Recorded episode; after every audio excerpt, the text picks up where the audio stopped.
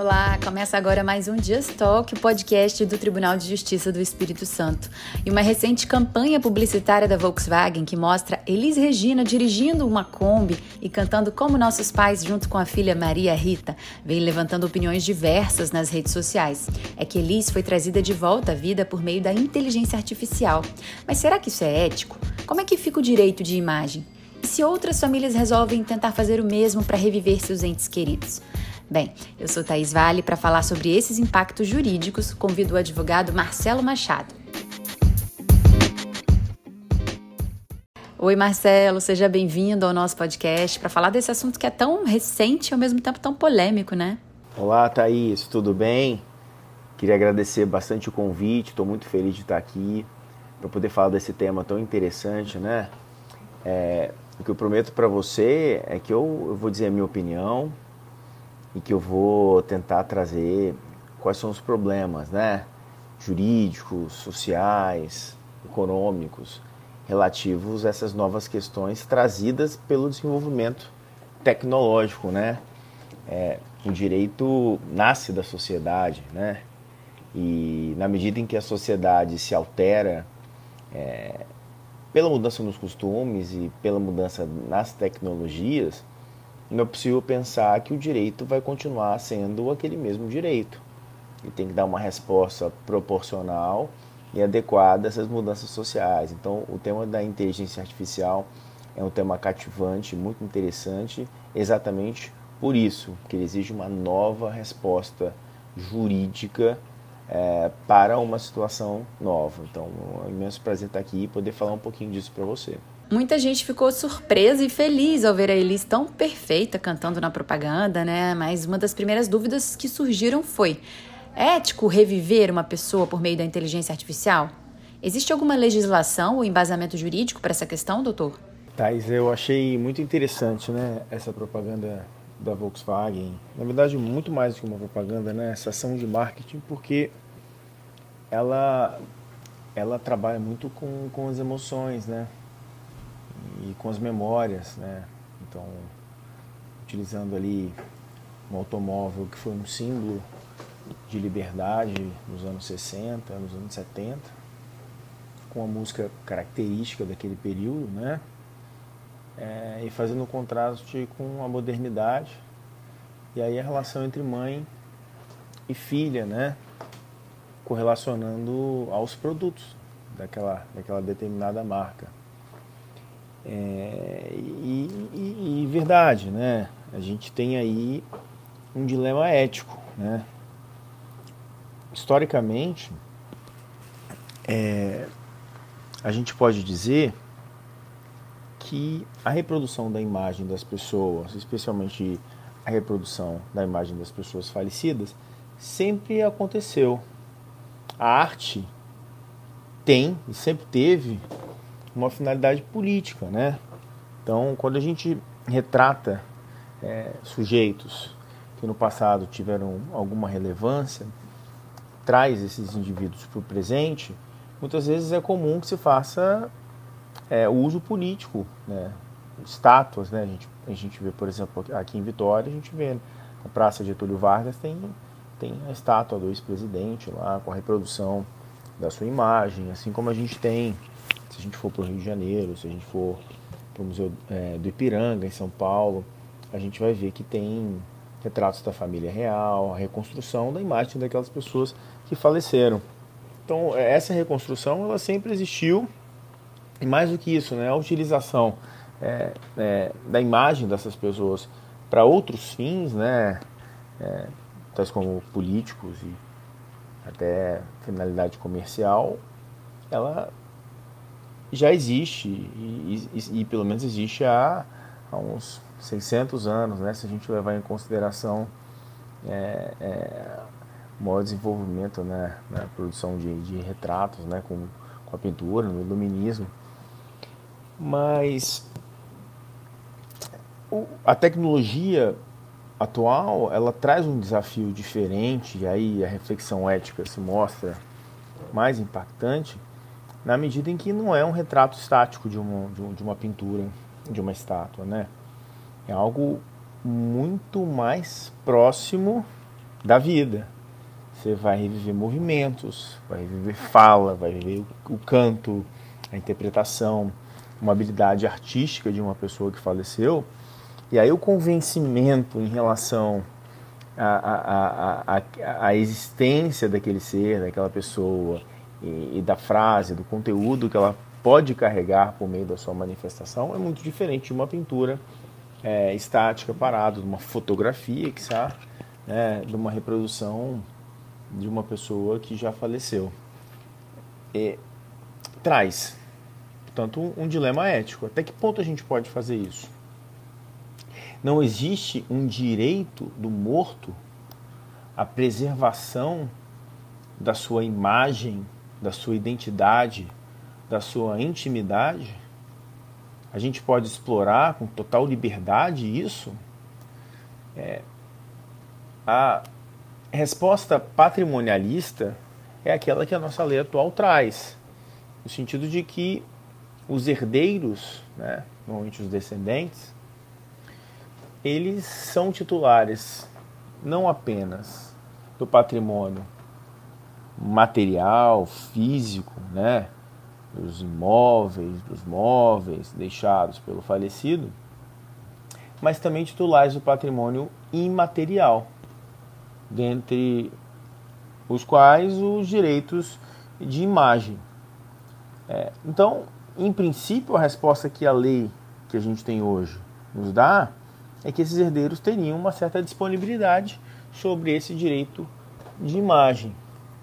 Mas é certo pensar apenas nessa perspectiva é, meramente patrimonial hoje em relação à inteligência artificial? Porque uma coisa é a gente pensar nas repercussões econômicas, por exemplo, de uma música, de um livro, de uma poesia que foi publicada, que foi editada. Isso é uma coisa, né? Essas repercussões, é, é, é, é elas têm uma relevância patrimonial. A outra coisa é pensar eu posso utilizar a imagem do que representou historicamente aquele indivíduo, artisticamente aquele indivíduo, politicamente aquele indivíduo, trazer a imagem daquela pessoa para o presente e, e, utilizar ela, é, talvez de uma forma que ela em vida não se comunicasse. Né? O caso da Elis Regina trouxe uma reflexão muito significativa nesse sentido. Por quê? A Elis Regina é uma artista que que em vida né, se manifestou é, muito claramente posições radicais à esquerda, posições que eu diria anti-establishment, anti-capitalismo. É, aí informações que rodaram né, nesse período aí de que ela teria inclusive apoiado uma greve na própria Volkswagen. E agora a sua imagem cantando num anúncio que tecnicamente foi feito para vender mais carros em favor dessa multinacional.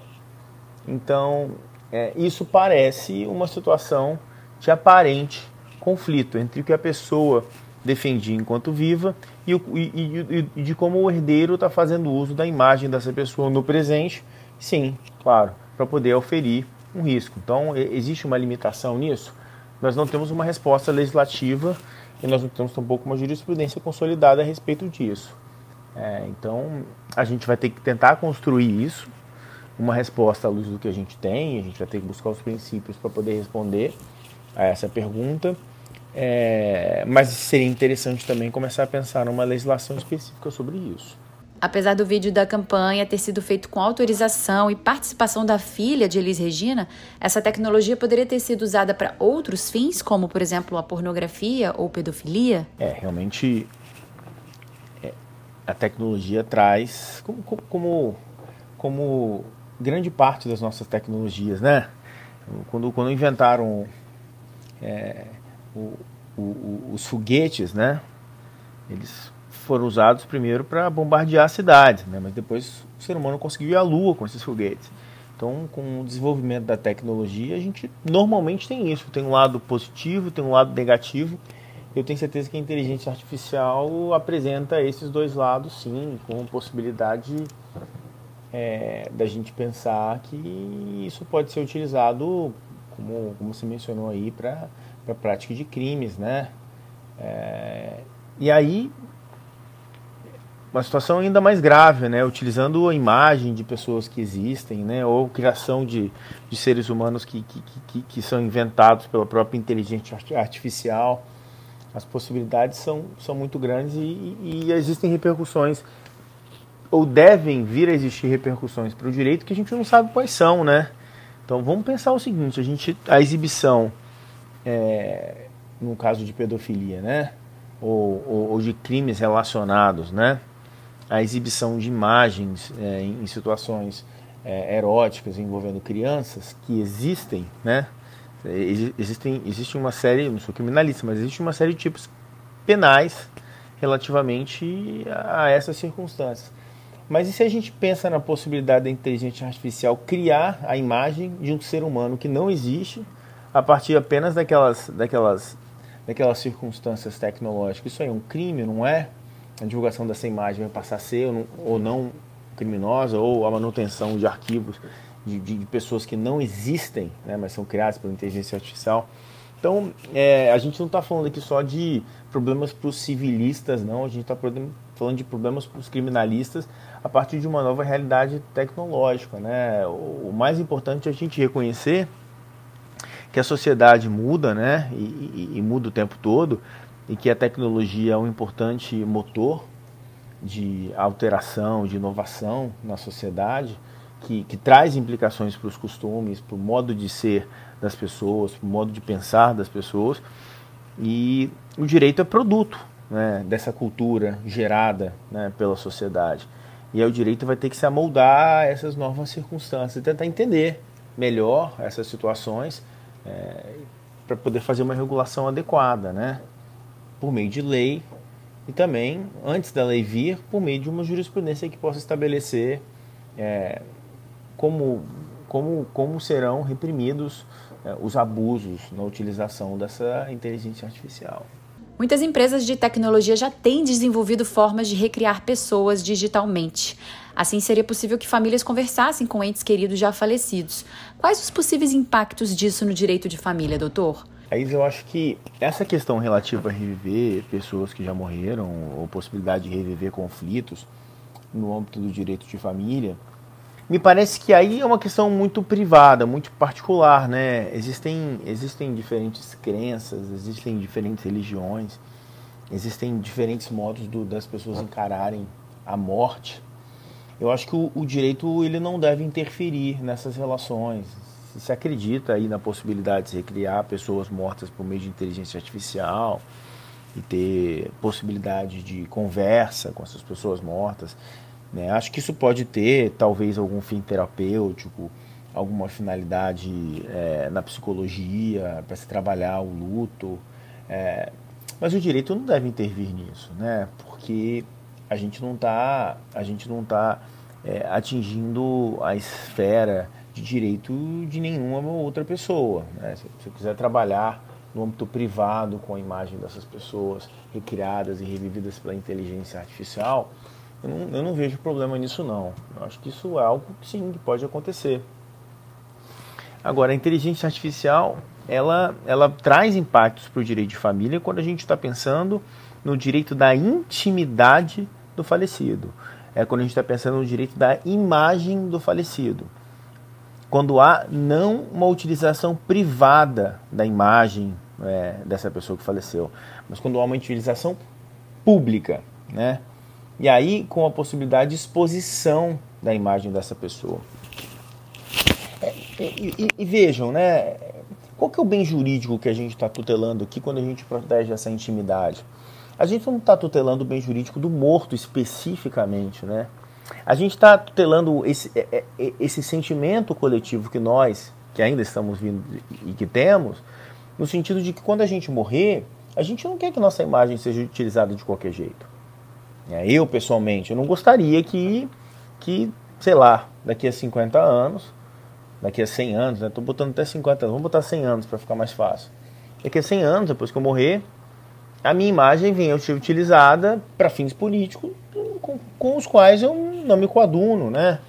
Imagina, se coloca, né? Eu, evidentemente, é, uma pessoa anônima, né? Não teria muita relevância essa utilização, mas mesmo assim eu não, não, não gostaria. Mas vamos pensar num governador, vamos pensar num presidente, vamos pensar num artista é, que, que, que defende causas ambientais, ter a sua imagem utilizada por uma quantia significativa em dinheiro daqui a 50 anos numa propaganda de uma empresa petrolífera. Né? Vamos pensar em algum é, político que defende ideias liberais sendo utilizado numa propaganda para completa estatização de empresas. Quer dizer, existem certas condições, certos parâmetros que o sujeito em vida não deseja que isso ocorra em relação a ele mesmo, né?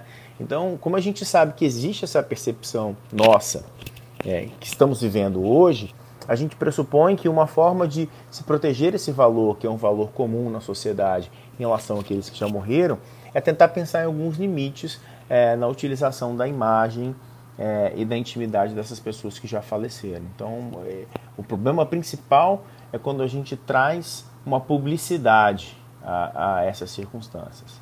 Né? Não quando a gente está utilizando a inteligência artificial para fins privados, por exemplo, para tratamento de luto, questões psicológicas, pra, é, em relação a, a, a se reviver entes queridos já falecidos. Reviver pessoas poderia levar também a reviver conflitos?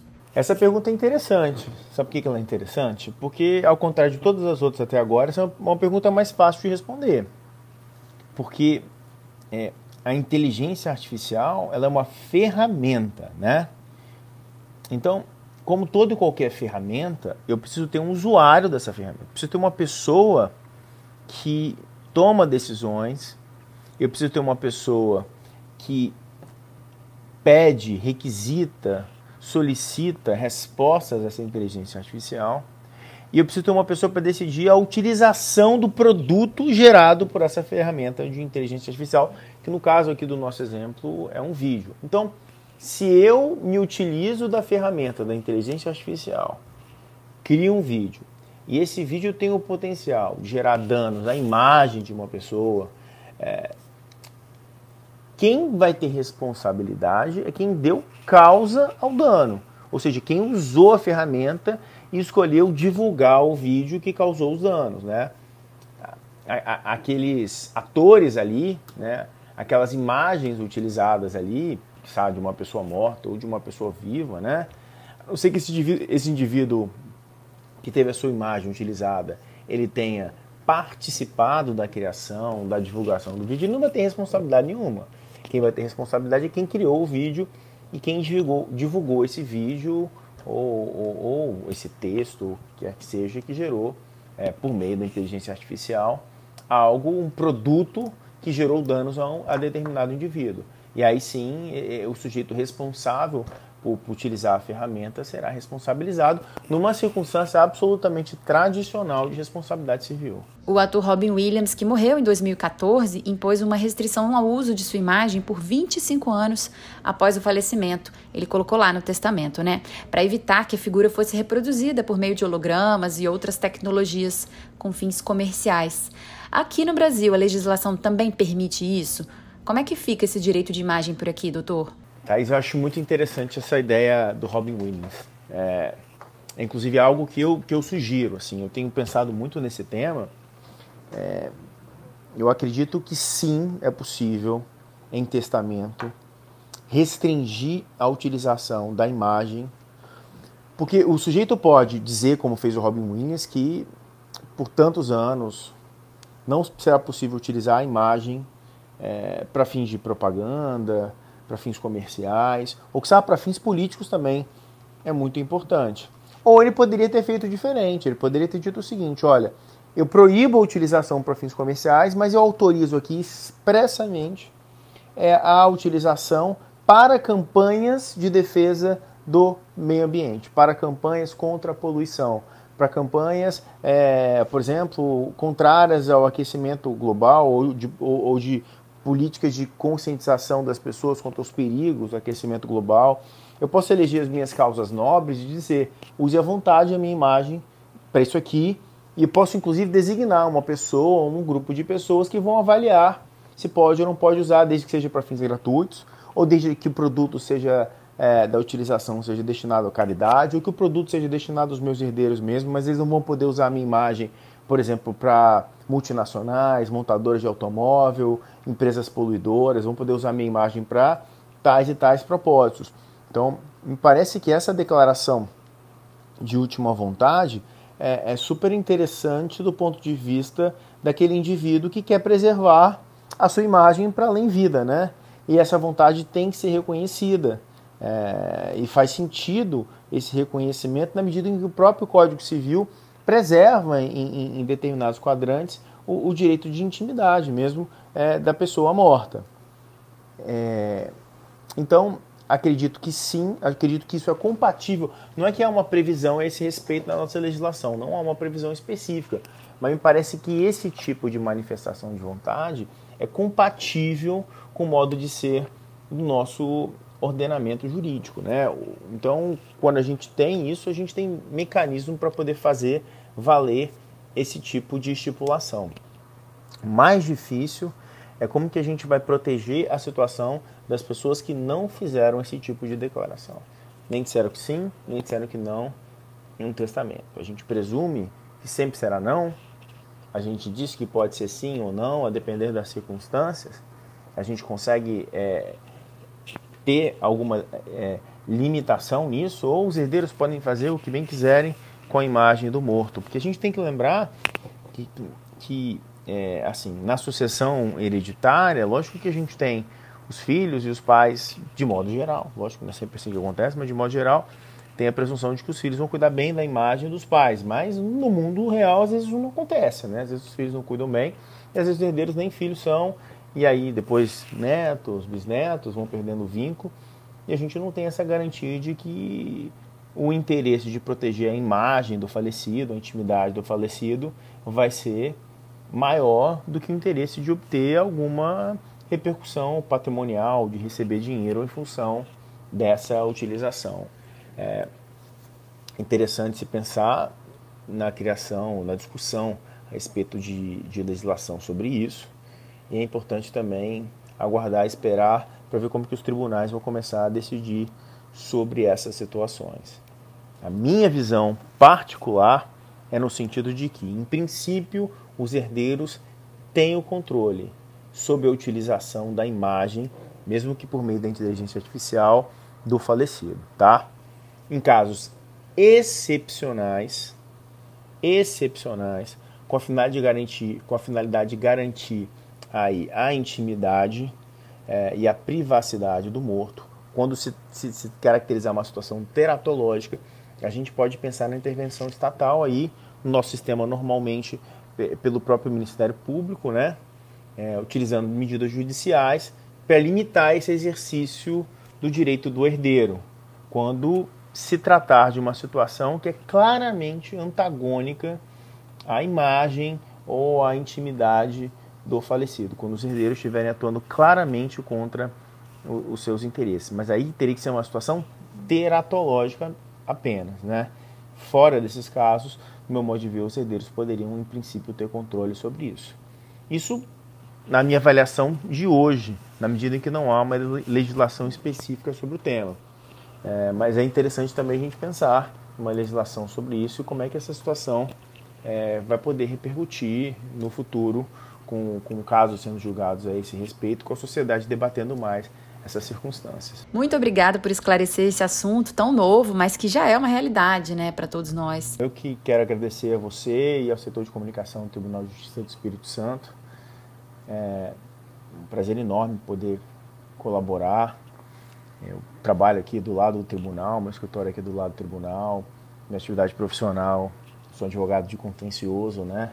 É, é, é em grande parte realizada dentro do Tribunal de Justiça do Espírito Santo que eu sei que tem muita gente competente, muita gente inteligente, muita gente pesquisando, muita gente trabalhando bastante é, para poder prestar a jurisdição. E aí a gente sabe que, que essa função é exercida sim por juízes, mas é exercida também por assessores, é exercida por servidores, é, é exercida por do porteiro até o, o servente do fórum. Então a gente sabe que tem que ter um conjunto de pessoas trabalhando bem para que essa prestação jurisdicional funcione. E aqui o setor de comunicação também fazendo um excelente serviço ao trazer um debate de um tema tão interessante, um tema tão rico, e que é um tema que a gente vai debater muito ainda no futuro. Eu me coloco à disposição e agradeço bastante com o convite. E você que está escutando a gente em casa, no carro, na academia, já sabe que pode deixar sua sugestão de tema também, né? Então manda lá nas redes sociais, é TJESOficial. Até o próximo episódio. Tchau, tchau.